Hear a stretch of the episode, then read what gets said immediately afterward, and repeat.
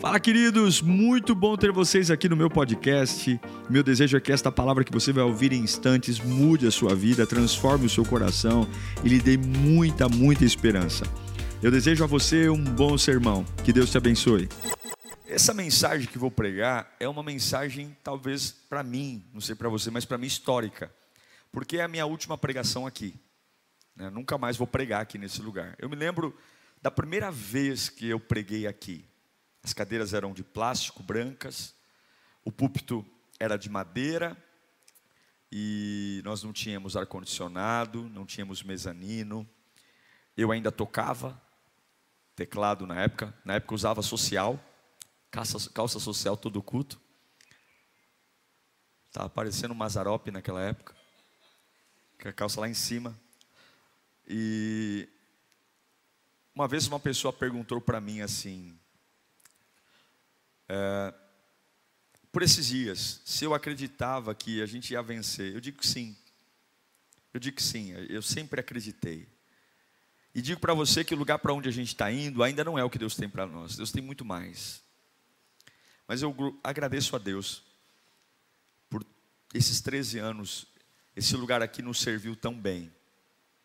Quando foi para alugar aqui, esse espaço que a gente está, eu lembro como se fosse hoje uma irmã, não congrega mais com a gente, mas na época falou: olha, a oficina ali da Campanela tá para alugar.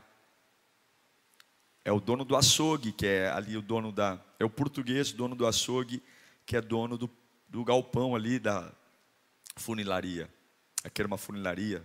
Tem um vídeo aí recente que eu mostrei para vocês no início. E a gente foi conversar, e na época o aluguel aqui eram dois mil reais o aluguel, sem contar água, luz e reforma. E eu lembro que eu chamei o tesoureiro na época e falei, e aí?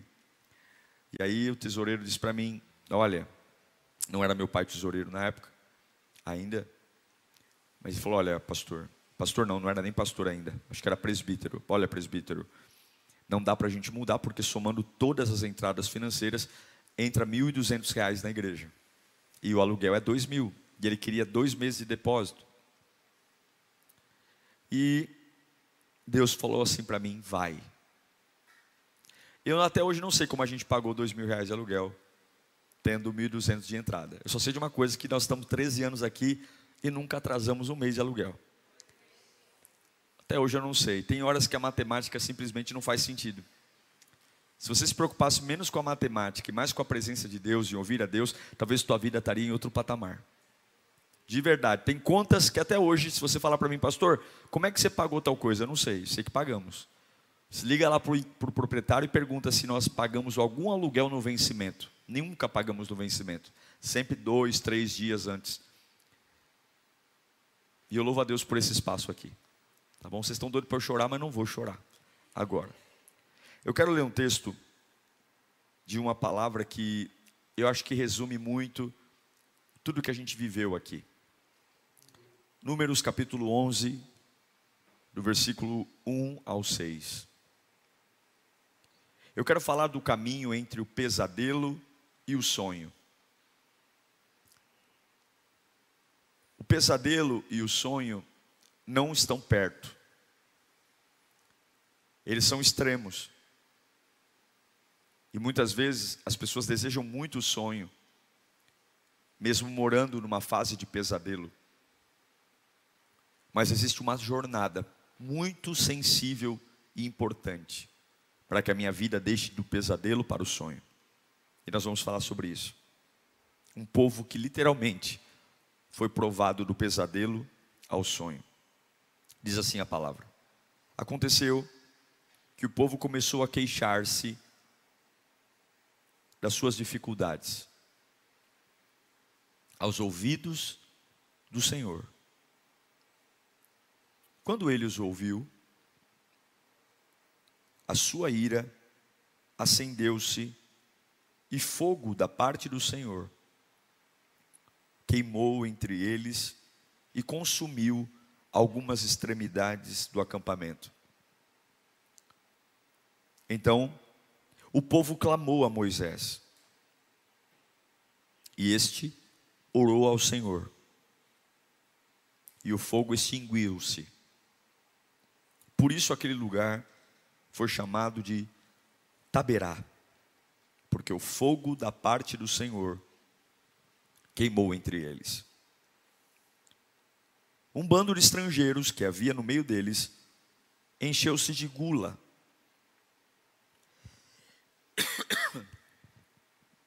E até os próprios israelitas tornaram a queixar-se e diziam: Ah, se tivéssemos carne para comer.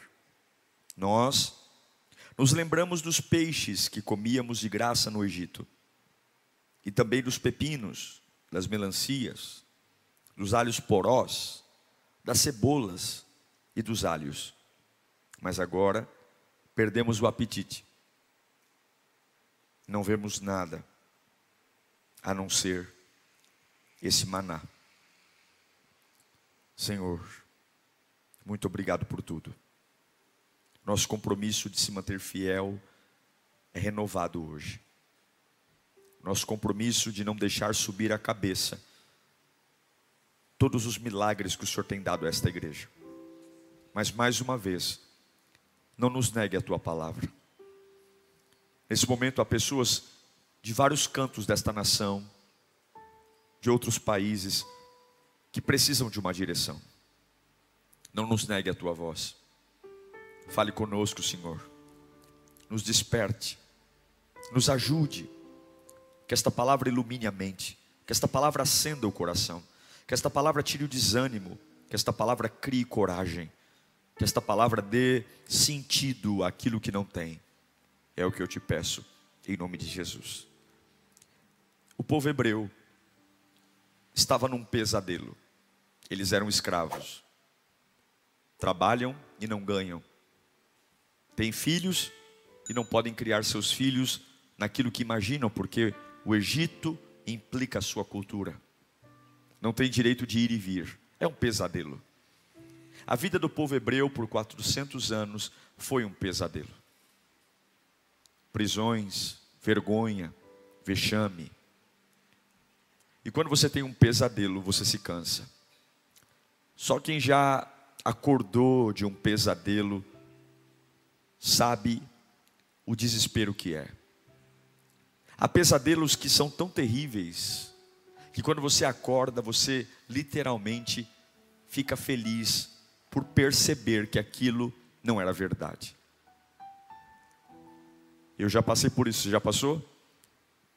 Já tive pesadelos de pessoas da minha família sendo mortas. E quando eu acordei, olhei para o lado e falei: graças a Deus, está aqui, está ali, já tive pesadelos de morrer sufocado. Como é terrível. Me lembro uma vez que eu tive um pesadelo que eu estava me afogando. E de repente eu acordei, pus a mão em mim e falei: Meu Deus, estou seco, estou bem, estou respirando. Mas tem pesadelos tão reais, tão reais, que custa a gente perceber que é de mentira. A verdade é que o pesadelo do povo hebreu não era de mentira. Eles foram torturados de verdade, eles apanharam de verdade. E aí Deus levanta um homem, dando-lhes uma promessa: que esse pesadelo vai acabar, e que do pesadelo vai vir um sonho. Olha que maravilha! Hoje eu estou escravo, acorrentado, construindo pirâmides para Faraó. E agora chega uma voz dizendo: Eu vou te levar para uma terra que emana leite e mel. Eu vou te levar para uma terra maravilhosa uma terra linda, onde você vai ser livre, você vai plantar e o que você plantar vai ser seu. Você vai construir tua casa no teu terreno. Você vai ter direito de ir e vir. Você vai poder ensinar seus filhos do jeito que você quiser. Literalmente, você vai sair do pesadelo para o sonho. E eu sei que muitos estão vindo à igreja dizendo, pastor, olha, a minha vida é um pesadelo, mas eu creio que Deus pode mudar o meu pesadelo para um sonho. E eu sei que isso motiva milhares de pessoas. Talvez você está assistindo aqui com essa esperança. 2023, eu saio do pesadelo de um casamento doente para o primeiro amor no meu casamento. 2023, eu saio de uma vida profissional cheia de dívidas, juros, cartão de crédito, para um poder maravilhoso de poder guardar dinheiro. Você sabia que o, o prazer de guardar dinheiro, ele é mais ou menos parecido com o mesmo prazer de gastar dinheiro? É pena que a gente não tem muita oportunidade de guardar dinheiro, mas guardar dinheiro dá prazer também. Algumas pessoas acham que só dá prazer comprar coisa. E eu declaro que Deus vai te dar oportunidade. Levanta a mão aí. Deus vai te dar oportunidade em 2023 de você guardar dinheiro. Você vai poupar. Você vai ter aplicação, CDB, CDI. Você vai dizer: Olha, eu tenho um fundo de reserva. Se me mandarem embora, estou nem aí. Eu tenho quatro meses de salário guardado na conta. Isso é um sonho, é ou não é? Já pensou comprar à vista? não precisar parcelar nada no cartão. Por favor, senhor Diego, o senhor quer parcelar em quantas vezes? Por favor, passa no débito. Oh, glória! Parcelar? Não, passa no débito. Ou você quer um Pix? Aí você fala: Nossa, pastor, como eu queria. Pois é, o nosso Deus realiza sonhos. Só que o pesadelo e o sonho não estão conectados. Porque ele, infelizmente, o pesadelo deforma você. Normalmente, quando você acorda de um pesadelo, você está todo suado, cansado, batimentos cardíacos acelerado, porque todo pesadelo deixa marcas. E algumas vezes Deus precisa deixar uma trilha entre o pesadelo e o sonho para que você esteja preparado para viver aquilo que Deus tem para você. E é esse momento que é o mais decisivo. Veja, o mais importante não é o que você faz quando está no pesadelo, e o mais importante não é o que você faz quando chega no sonho, mas o mais importante é o que você faz no trajeto entre o pesadelo e o sonho. É quem eu sou quando eu saio de um casamento de pesadelo para um casamento dos sonhos. É quem eu sou quando eu saio de uma vida financeira de pesadelo para uma vida financeira de sonhos. O povo hebreu saiu do pesadelo. Deus enviou dez pragas e eles estão livres. Livres. Faraó abre literalmente a porta do Egito e diz: sumam daqui, vaza, vai embora. E para onde eles estão indo agora? Eles estão indo em direção ao sonho de escravo livre, de trabalhar para alguém, trabalhar para mim, de escravo de alguém, agora eu posso ser patrão. Eles estão indo. E agora eles saem, porque do lado esquerdo tem o Egito, e do lado direito a Palestina, que é onde seria a terra prometida. Lado esquerdo, Egito, lado direito, Palestina. Mas entre Egito e Palestina há um caminho. E é nesse caminho que normalmente a gente não repara muito, porque a gente está com pressa. A gente quer chegar logo lá, que é nesse caminho que o mais importante sempre acontece. No meio do Egito com a Palestina ao deserto do Sinai. E é no deserto do Sinai que acontece o que eles não queriam. Porque a pressa, eu quero vencer logo, eu quero ter uma vida boa logo, eu quero pagar minhas dívidas logo. Só que agora aparece uma terra angustiante, imprevisível, onde simplesmente tudo aquilo que eles imaginavam sobre sonho não aconteceu. Sim, Israel está no meio de um processo, saindo de um pesadelo, indo em direção a um sonho, mas numa terra de ninguém. Eu quero falar sobre esse momento da vida. Esse momento que você fala, eu não sou mais escravo de como eu era, mas eu ainda não venci. Eu ainda não alcancei o que Deus tem para mim. Eu sei que eu estou no caminho, mas eu ainda não tenho descanso. Essa terra intermediária chamada jornada, é isso que define quem vence e quem perde. É isso que define quem alcança e não alcança.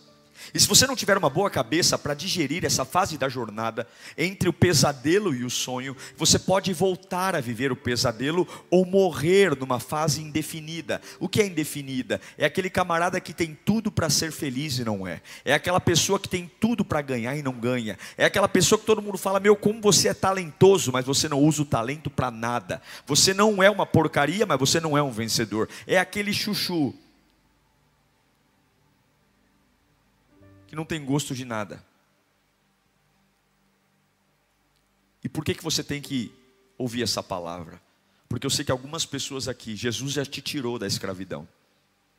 Eu sei que eu estou pregando para algumas pessoas aqui que você não está com a vida tão ruim como estava antes de servir a Deus. Deus já te tirou do pesadelo. Deus já te tirou da escravidão. Só que Deus ainda não permitiu você chegar aonde você deseja. E você tem que aprender a guardar o teu coração nessa terra intermediária. Você tem que aprender a proteger a sua cabeça nessa terra, que não é a terra que Deus prometeu, mas ela é o percurso para chegar lá. Porque se você não guardar o teu coração, você vai cometer os mesmos erros que os hebreus cometeram. E uma terra de transição, uma terra de por enquanto, uma terra de caminhada, que deveria durar apenas alguns dias, demorou 40 longos anos. 40 anos para transpor um período, porque Deus fez o andar em círculos. A terra intermediária é uma terra fértil para reclamar. A nossa vida melhorou muito. Eu já não tomo tanto remédio como antes, mas ainda tomo alguma coisa. Eu ainda não estou guardando dinheiro, mas já paguei muitas contas. A minha casa não é toda convertida, mas graças a Deus boa parte da minha família já está dando sinais que vai se converter. O meu casamento ainda não é o casamento dos sonhos, mas eu tenho sentido melhoras. Eu sei que eu estou no caminho. Agora preste atenção: se você tiver muita pressa para chegar aonde Deus prometeu a você, e tudo que Ele prometeu Ele vai cumprir, é muito provável que você pare de olhar para o quanto a sua vida melhorou e você comece a ficar exigente demais e comece a reclamar demais, que foi exatamente o que aconteceu com o povo hebreu. Deus os tirou do Egito, eles eram escravos e agora os colocou numa terra de preparação. Eles agora estão vivendo um, um caminho para um sonho, um caminho para uma terra maravilhosa. Só que chega um momento que eles estão tão cansados, porque o sonho ainda não aconteceu, que eles começam a se queixar. Eles agora estão enjoados porque eles estão com saudade das melancias do Egito, eles estão com saudade dos alhos porós do Egito, eles estão com saudades das, dos quitutes do Egito, eles estão enjoados do maná porque quando não havia comida nessa terra de, de, de, transição, Deus mandou maná, eles estão enjoados, porque eles comem maná de manhã, eles comem maná à tarde, eles comem maná à noite, e você tem que entender que se você não vigiar o seu coração entre o pesadelo e o sonho, você pode perder tudo. Cuidado, porque quando você reclama, você não está só reclamando do que está acontecendo na sua vida, você pode estar reclamando do próprio Deus. Quando eles reclamam da comida, quando eles reclamam do dia, quando eles reclamam do conforto, eles estão dizendo: Senhor, eu preferia estar no meu pesadelo do que estar aqui. Eu preferia estar no meu pesadelo do que o Senhor está cuidando de mim. A tua intervenção na minha vida está me deixando pior do que o lugar onde eu estava. Meu irmão, vigia o seu coração quando você sair do pesadelo, porque é Deus que sabe a hora do sonho acontecer, é Deus que sabe a hora do mar se abrir, é Deus que sabe a hora de as muralhas de Jericó caírem. E se Deus está segurando você numa terra indefinida, se você diz, pastor, eu não sou tão ruim como era, mas ainda não sou quem quero ser, eu quero que você vigie o seu coração, porque a primeira coisa que o seu coração vai querer é dizer que Deus errou, que Deus cometeu um equívoco, mas não é um equívoco, você já melhorou. Eu lembro você, Números 11, 5, quando eles têm a cara de pau de dizer: Nós nos lembramos dos peixes que comiam de graça no Egito. Diz de graça o que, mané? Vocês eram escravos. Os caras saíram do pesadelo e estão com saudade de peixe. Põe o um texto: pepino, melancia, alho poró, vai crescer. Aí você diz assim para mim: Nossa, que absurdo esse povo, nós somos iguais. Nós somos iguais. Deus providenciou o alimento necessário para hoje, o emprego necessário para hoje mas o coração é terrível. Porque quando a gente tem os sonhos adiados e a gente não se volta para Deus, a esperança começa a morrer, e aí a gente começa a dizer: Eu prefiro voltar, eu preciso, prefiro voltar a beber, voltar a fumar, eu prefiro voltar. Porque essa terra entre sonhos e pesadelos, ou pesadelos e sonhos, na realidade, não nos faz reclamar do dia, nos faz reclamar de Deus. É como aquela pessoa que diz: Olha, eu estou cheio de morar nesse país. Olha, eu estou cheio de ganhar o salário que eu ganho. Até ontem estava desempregado. Hoje não suporta mais trabalhar. Eu, eu, eu não suporto a minha rotina. Eu não aguento morar nessa casa. Até ontem estava chorando para Deus abrir uma porta, para Deus providenciar uma casa para se alugar, para Deus aprovar uma ficha que aprovasse o seguro fiança. Sim, não é a casa própria que Deus te prometeu. Eu sei. Mas essa casa de aluguel está no processo.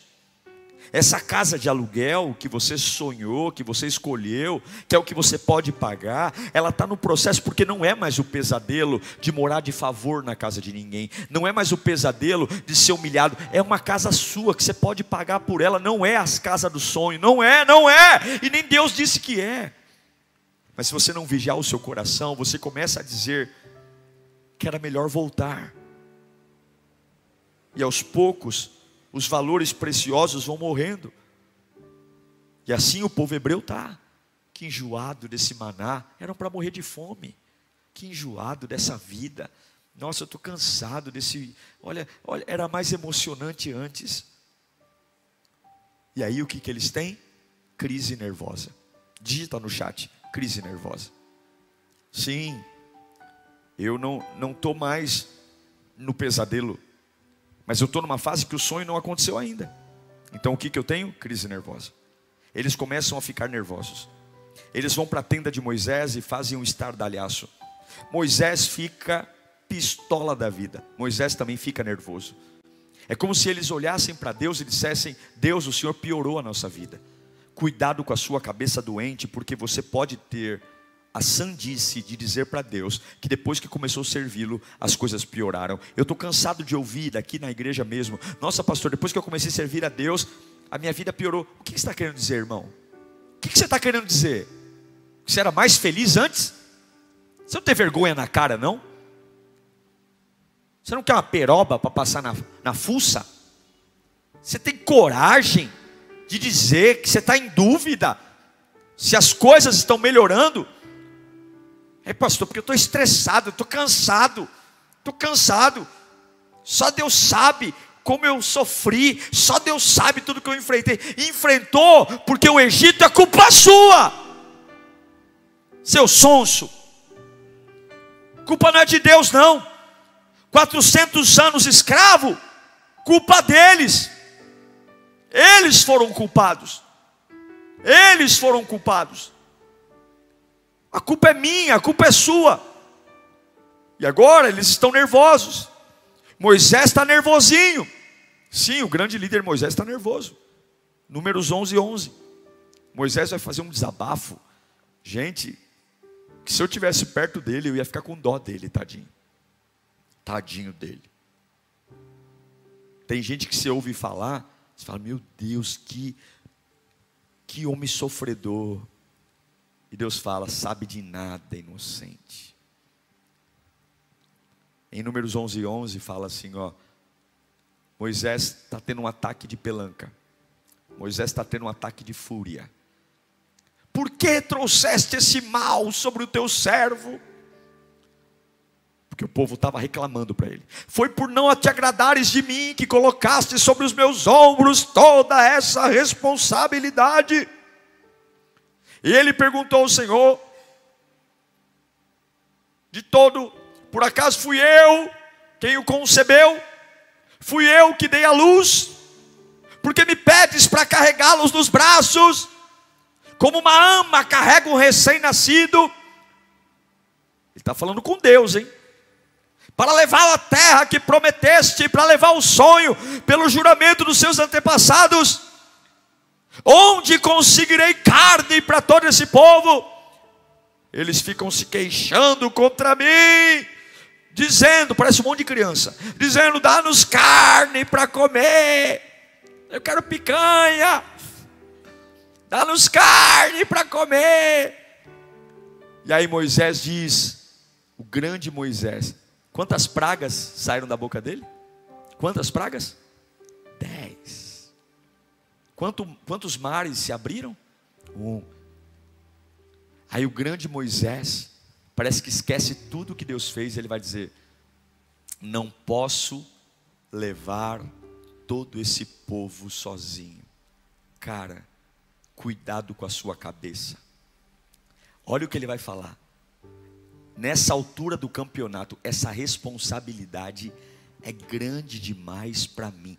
Cuidado com a sua cabeça quando Deus te tira do pesadelo em direção ao sonho. Cuidado, cuidado. Olha o que ele vai dizer, não acabou não. Se é assim que vai me tratar, o que, que ele fala? Mata-me. Mata-me agora mesmo. Se te agradas de mim, não me deixe ver a minha própria ruína. Moisés está falando o seguinte: eu estou indo em direção ao sonho, mas eu estou cansado. Esse fardo é pesado para mim. Eu melhorei, Senhor, eu melhorei, o mar abriu, as pragas vieram, legal até aqui, mas eu estou cansado, eu estou nervoso, eu não aguento. O grande líder Moisés está dizendo: Olha, por mim eu estou lavando as mãos, eu não aguento, eu não quero. E eu vou dizer para você que ao longo desses 13 anos de lírio, ao longo desses 13 anos, entre tentativa de comprar imóvel, comprar terreno, e toma um golpe ali, e houve uma vergonha ali, e, e, e, e assina um contrato, e outro inquilino não aceita. Tinha um imóvel que a gente ia comprar ali na, na, na qual é o nome daquela rua ali? Bento o quê? Padre, não sei o quê. Ah, Mariano Moro. Na Mariano Moro, tudo certo, Rodrigão. Tudo certo.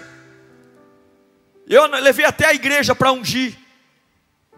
Aí no outro dia o homem liga para mim, oh, sabe o que, que é?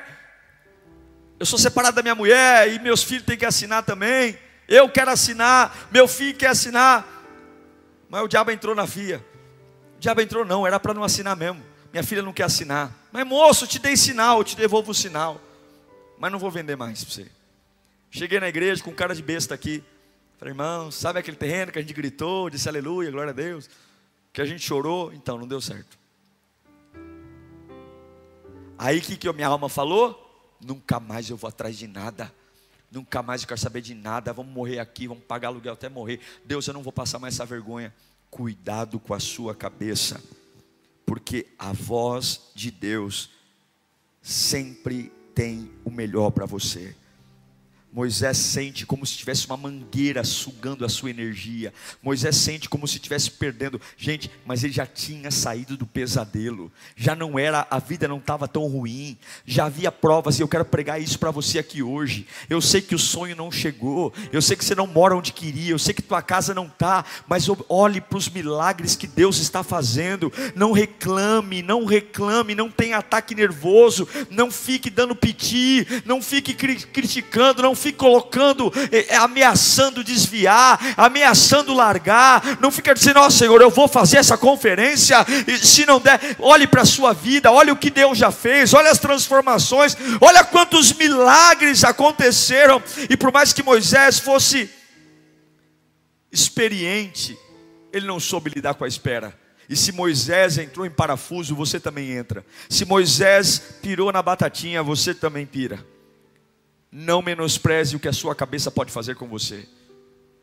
Tem horas que a gente reclama tanto, que a gente tem tanto ataque nervoso, que a gente não se dá conta dos milagres que estão acontecendo agora, nesse momento. Os livramentos, as provisões, as bênçãos. Você precisa parar um pouco e perceber que esse maná que você está enjoado, ele foi a tua salvação. Você tem que parar um pouco para perceber que esse emprego que você tanto reclama, ele sustentou tua casa por anos. Você tem que parar de reclamar que essa ideia que hoje você fala, nossa, como eu sou burro, mas essa ideia que hoje você se chama burro, trouxe tantas bênçãos para a sua vida. Não é o lugar onde Deus te prometeu, mas entenda, Deus está te levando para lá. Tenha paciência. Porque nesse lugar de angústia também é um lugar de provisão também é. Tome muito cuidado quando você abre a boca e fala assim: Eu não aguento esse peso, eu não aguento esse fardo. É o que Moisés está falando. Ele fala assim: Me mata, me mata, quero morrer. Eu já vi em algumas igrejas pastores que chegam no púlpito e falam assim: Nossa, quantas vezes. Já viu isso, Rafa? Eu pensei em desistir. Eu nunca pensei em desistir. Nossa, quantas vezes eu deitei no chão dessa igreja e falei: Senhor, minha vontade é sair correndo. Nunca, Porque a obra de Deus sempre foi um prazer para mim. Quando eu tinha que fazer campanha aqui no Singapura, perto da igreja, ninguém entrava na igreja. Ninguém. Me lembro de uma fase, a igreja era ruim demais. O som era ruim, a cadeira era ruim, o prédio era feio, o banheiro era horrível. A vizinha que morava no fundo da igreja ficava com a vassoura dizendo: Sai daqui! Porque antes de eu chegar lá, só cantava harpa. Quando eu fui, eu levei a bateria. E a bateria ficava no fundo da casa dela. Então você imagina, a velhinha não gostava de nós. Então o que, que eu fazia? Eu ia no Singapura. O combinado era assim: o povo gosta de campanha, é ou não é? Qual era o combinado? Eu vou fazer seis cultos no seu apartamento. Mas o encerramento é lá na igreja. Beleza? Beleza. E eu me lembro que eu visitei aquele Singapura inteiro, era seis cultos, mas no encerramento era na igreja. E no encerramento a gente pegava essas pessoas. Por quê? Não era uma igreja de duas mil pessoas sentadas, mas já não era uma igreja de oito, já não era uma igreja de cinco, era uma igreja de 14, 20, 30, 50. Cuidado, porque talvez você já saiu do pesadelo. E Deus está te preparando para aquilo que você sonha, mas o seu coração não aceita. Deus providenciou carne para aquele povo. Eles comeram carne. A vontade de Deus não era carne, mas muitas vezes, quando a gente quer uma coisa, Deus nos dá só para provar para a gente o quanto a gente não sabe. Cuidado com o que você pede. Cuidado com aquilo que você bate o pé no chão e diz assim: Eu quero, eu quero, eu quero. Muitas vezes Deus permite você ter, só para você perceber que o que você sabe não é nada. A Bíblia diz que eles pediram tanta carne, tanta carne, que Deus mandou um enxame de codornas. Até a altura de um metro tinha codorna. Eles comeram, e a Bíblia diz que Deus falou para eles assim: vocês vão comer até sair pelo nariz. Vocês vão comer até sair pelo nariz. A Bíblia diz que muitos morreram, abriu um buraco e muita gente morreu naquele dia. Porque eles não precisavam de carne. Eles só precisavam continuar. Eles não precisavam de provas.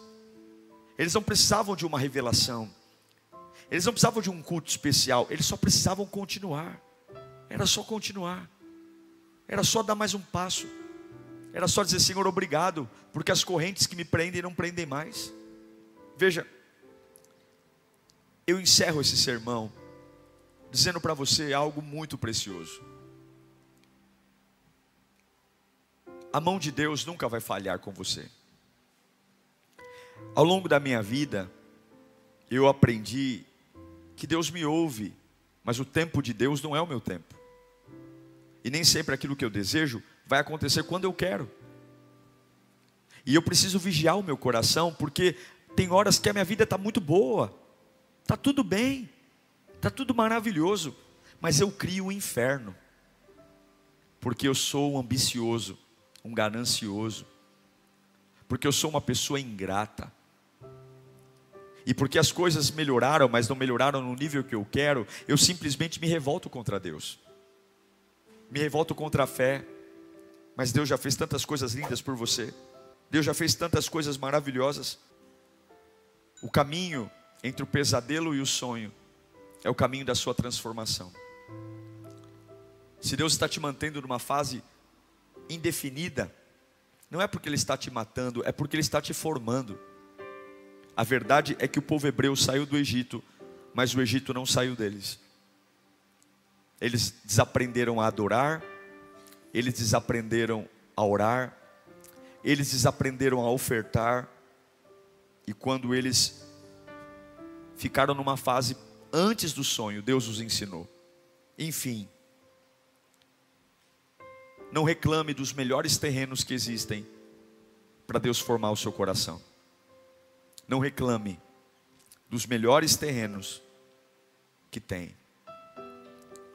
Uma vez, meu sonho era ser um supervisor, na época que eu estudava, um supervisor financeiro. Esse era o meu sonho. E o meu cunhado me indicou para uma empresa lá em Itapevi.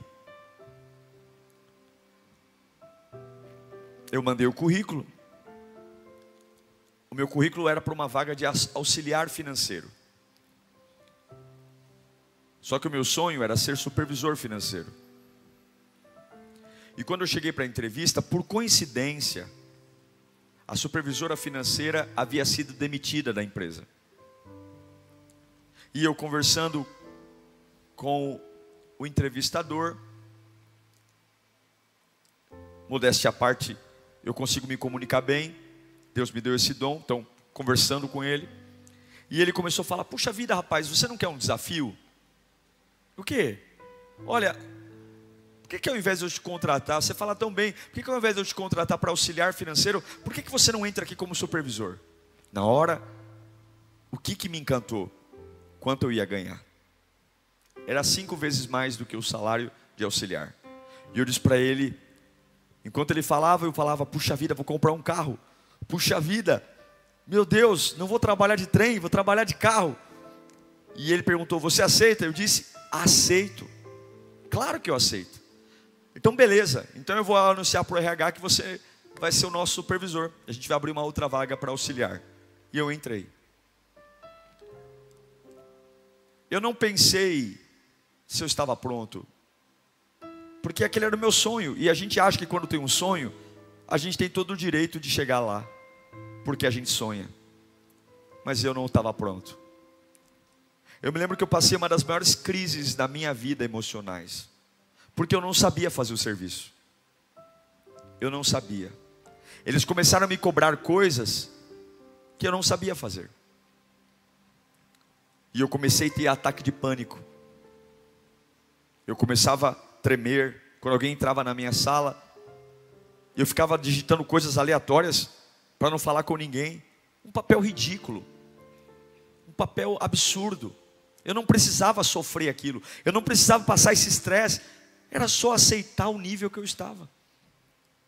Em outra empresa, eu cheguei a ser gerente, enfim, mas num outro tempo, numa outra época, numa outra maturidade, mas não era naquele momento, não era naquela hora. E tem propostas do diabo que são exatamente para bagunçar a sua vida, são propostas que vêm exatamente para trazer uma bênção cedo demais. E uma bênção cedo demais não é uma bênção. Uma bênção cedo demais não é uma bênção. Não é o pesadelo, mas ainda não é o sonho. Por quê? Porque eu não estou pronto para isso. Então, se hoje você está vivendo uma fase indefinida, agradeça a Deus e deixe Ele tratar você. Eu tive que sair daquela empresa. Eu paguei um preço muito alto. Eu fui envergonhado ali. Eu fui humilhado ali. E a culpa de tudo isso foi minha. Porque eu fui zoião. Eu quis ganhar o que eu não merecia. Eu quis ser quem eu não estava pronto para ser. E aí alguns diziam, mas e a revelação de Deus? Sim, o sonho de Deus se cumpriu muito mais tarde. Cuidado para você não querer acelerar a tua entrada na terra prometida, sem ser a sua hora. Entre o sonho e o pesadelo, ou entre o pesadelo e o sonho, tem uma terra que forma o seu coração. A gente está indo para um sonho a partir de quinta-feira. Mas foram 13 anos, 13 anos de uma terra onde nós sonhamos muito em chegar lá. Mas foram 13 anos de aprendizado. Nesses 13 anos, num lugar apertado, nasceu o voluntariado, nasceram líderes maravilhosos. A gente aprendeu a lidar com a escassez. A gente aprendeu a receber multidões num lugar pequenininho. Nesse lugar pequenininho de três banheiros nasceram filas. A gente criou mezanino. Comecei batizando as pessoas com uma piscina de água aqui embaixo, depois construímos a pia. Nesse lugar aqui, aprendemos a dar a nossa vida por servir. Fizemos tudo. E quem olha e entra aqui, como eu ouvi de uma pessoa, vocês vão para esse lugar agora, não é uma, um passo maior do que a perna? E eu disse: Não, porque a gente tem uma jornada, a gente está pronto para isso. Esse lugar nos preparou, esses 13 anos nos prepararam. Se eu tenho alguma dúvida que vai dar certo, nenhuma, porque Deus nos preparou para viver esse sonho. Obrigado, Senhor Jesus. Obrigado, Senhor Jesus. Obrigado, Senhor Jesus. Porque entre o pesadelo e o sonho, o Senhor mostrou a sua glória. O Senhor mostrou a sua graça. O Senhor mostrou o seu poder. O Senhor mostrou a sua unção. Eu quero orar por você agora. Por você que está entre o pesadelo e o sonho. Minha vida não é tão ruim, mas não é o que eu queria. A glória de Deus vai te envolver. Pai, eu quero apresentar a vida dos teus filhos. Nós não vamos reclamar de carne, não vamos reclamar. Ó Senhor, nós te adoramos quando as cadeiras eram de plástico. Nós te adoramos quando o som estourou aqui em 2012. Nós te adoramos, Senhor, quando roubaram todos os equipamentos de som dessa igreja. Nós te adoramos, Pai, quando uma pessoa entrou na minha sala pastoral e tentou me assaltar. Nós te adoramos, Senhor, quando meliantes entraram aqui na nossa esquina e roubavam fios, nós te adoramos. Não era o lugar que a gente queria assim, não era a igreja dos sonhos, não era. Muitos menosprezaram a gente pelo tamanho do prédio, mas a gente sempre te agradeceu. Aqui a gente aprendeu a deixar de ser escravo, aqui a gente aprendeu a degustar do maná, porque o maná não é para enjoar, o maná é para alimentar. Aqui a gente aprendeu a seguir a nuvem durante o dia e a coluna de fogo durante a noite. Aqui nós vimos, Pai, uma multidão em plena Itaquera, periferia, cantar alto, enquanto a maioria das igrejas diz: a minha igreja não enche porque está frio, a minha igreja não enche porque está calor, a minha igreja não enche porque é janeiro, enquanto muitos dão desculpa, na Lírio tinha culto 18 horas lotado, 20 horas lotado, sim, não era o lugar dos sonhos, mas como nós aprendemos, como nós degustamos, e dizíamos para o Egito: nunca mais Nunca mais nós vamos voltar. E hoje, estamos às vésperas de entrar em Canaã, de entrar numa terra que é muito maior do que o que a gente pensou, sonhou, imaginou. Mas esses 13 anos prepararam o nosso coração.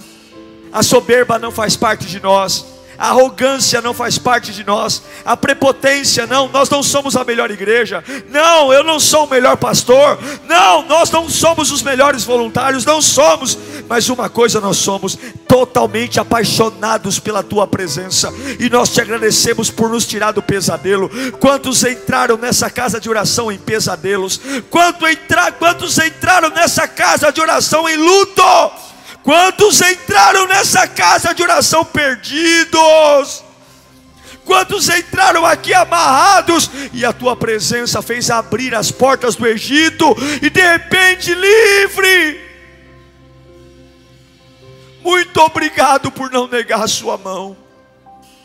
Senhor, eu quero orar por aqueles que estão tendo ataques nervosos eu quero orar por aqueles que estão tendo ataques histéricos, por aqueles que estão reclamando demais nos últimos dias, por aqueles que tudo vê defeito, tudo vê defeito, tudo é uma porcaria. Senhor, nós não podemos reclamar do que o Senhor está fazendo. Coloque a mão no seu coração. Guarda o seu coração nessa terra de transição. Guarda o seu coração nessa terra de por enquanto. Guarda o seu coração nessa terra que saiu do pesadelo, mas não chegou no sonho.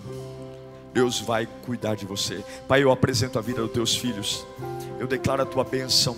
Onde quer que eles estejam agora, todas as mentiras do diabo caiam por terra agora, todas as patifarias do inferno sejam desbaratadas agora, que haja uma atmosfera de gratidão, que haja uma atmosfera de louvor, que haja uma atmosfera de vida, que a tua glória envolva dos quatro cantos e que a tua presença venha como fogo, que a tua presença venha como glória, que a tua presença venha como poder, inundando a alma, inundando o espírito, inundando a vida, meu Deus. Nós te agradecemos, não nos deixa Pai, pecar, não nos deixa desejar voltar para onde o Senhor nos tirou, porque o futuro é glorioso.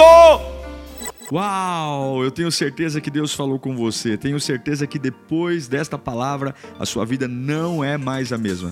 Peço que você também me acompanhe nas minhas redes sociais: Instagram, Facebook YouTube. Me siga em Diego Menin. Que Deus te abençoe.